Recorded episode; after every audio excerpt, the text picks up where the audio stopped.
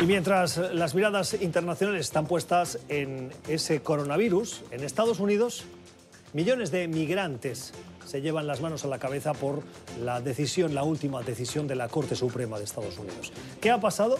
Que cinco magistrados, alineados con un pensamiento más conservador frente a cuatro que son más liberales, le han dicho a la Administración que puede seguir adelante con su intención de poner limitaciones a aquellos migrantes que se aprovechen de las ayudas públicas.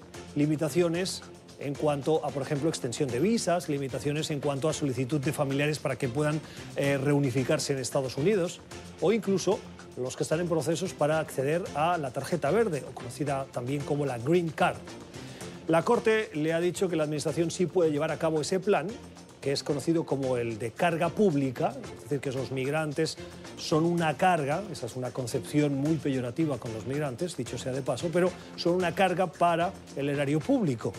Y ahora van a empezar a aplicar otra serie de criterios que pueden ser un poquito más eh, difíciles para estos migrantes de poder regularizarse o reunificarse. Vamos a saludar a María Trina Burgos. La señora Burgos es abogada experta en cuestiones de inmigración. Señora Burgos, gracias por estar con nosotros.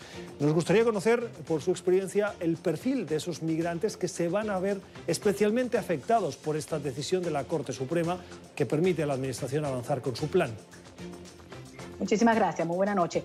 Bueno, em, aquí son dos tipos de inmigrantes. El que está fuera de los Estados Unidos, que es el que va a hacer el proceso consular, es decir, que viene con una residencia desde su país, bien sea por petición familiar, bien sea por petición de trabajo. El, el oficial de la embajada o consulado lo va a entrevistar y va a tratar de ver si esta persona va a ser carga pública. El otro tipo de inmigrante es el que está dentro de los Estados Unidos y que está haciendo su ajuste de estatus dentro de los Estados Unidos a través de una entrevista, como te digo, bien sea una, una, aplicación de empleo o por una petición familiar. Entonces, el oficial que lo va a entrevistar en los Estados Unidos va a determinar si esta persona podría ser carga pública y entonces negarle la residencia. Abogada, ¿y qué consecuencias puede tener esto en el comportamiento de esa población, por ejemplo, en las ayudas?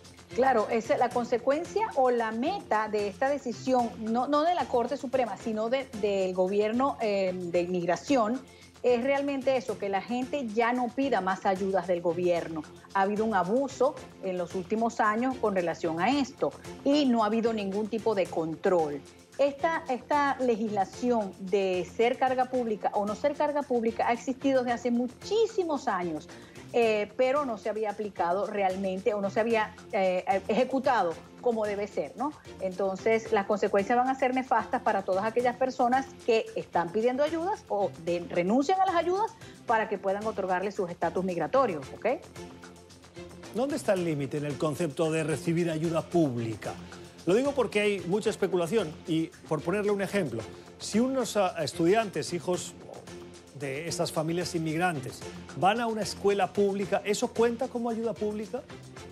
No, para nada. No tiene nada que ver eh, una cosa con la otra. La ayuda del gobierno eh, realmente son las que están, están listadas. Una de ellas son estampillas de comida, el Medicaid, pero el que el niño esté en una escuela pública no significa que es carga pública, porque el niño está eh, en su urbanización donde él vive, él tiene derecho a su colegio y entonces hay cupo, o sea, él no le está quitando un cupo a otra persona o a otro americano, ¿ok? Porque eso está establecido a través de cupos eh, escolares. Entonces, por esa parte, que no se preocupen, que por allí no es donde les va a afectar la ayuda del gobierno.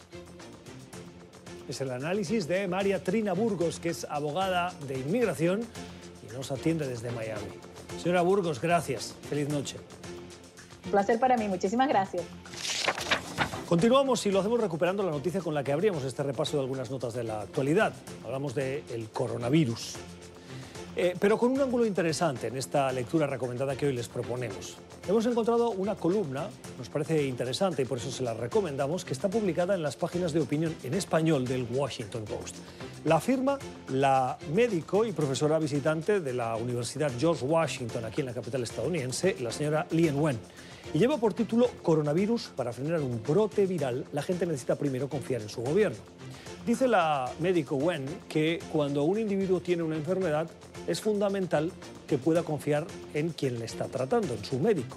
Cuando un individuo que forma parte de una sociedad enfrenta una crisis de salud pública, tiene que confiar en su gobierno. Y dice esta profesora que en los últimos años se han ido adoptando una serie de medidas que cuestionan las decisiones de las autoridades y también la de la ciencia que por decisiones políticas han visto cómo se ha ido recortando sus capacidades para ofrecer buena eh, orientación y buena información a los ciudadanos. Estamos viviendo en una época en la que los políticos ponen en duda la credibilidad de los expertos de su propio gobierno. Los medios de comunicación promueven teorías de la conspiración que son cada vez más difíciles de distinguir de la verdad. La ciencia misma es dudada, descreditada y demonizada. Estos ataques incluyen la disolución de los comités de asesoramiento científico, el retiro de los fondos para los centros de investigación, la clausura de los estudios en curso y la anulación de los informes propios de los científicos del gobierno federal. Es demasiado pronto para saber qué pasará con el brote de coronavirus. Para evitar la propagación de enfermedades mortales, la gente debe confiar en las instituciones gubernamentales. Restaurar esa confianza es un imperativo social. Nuestras vidas y las vidas de las generaciones futuras dependen de ello. Ya regresamos.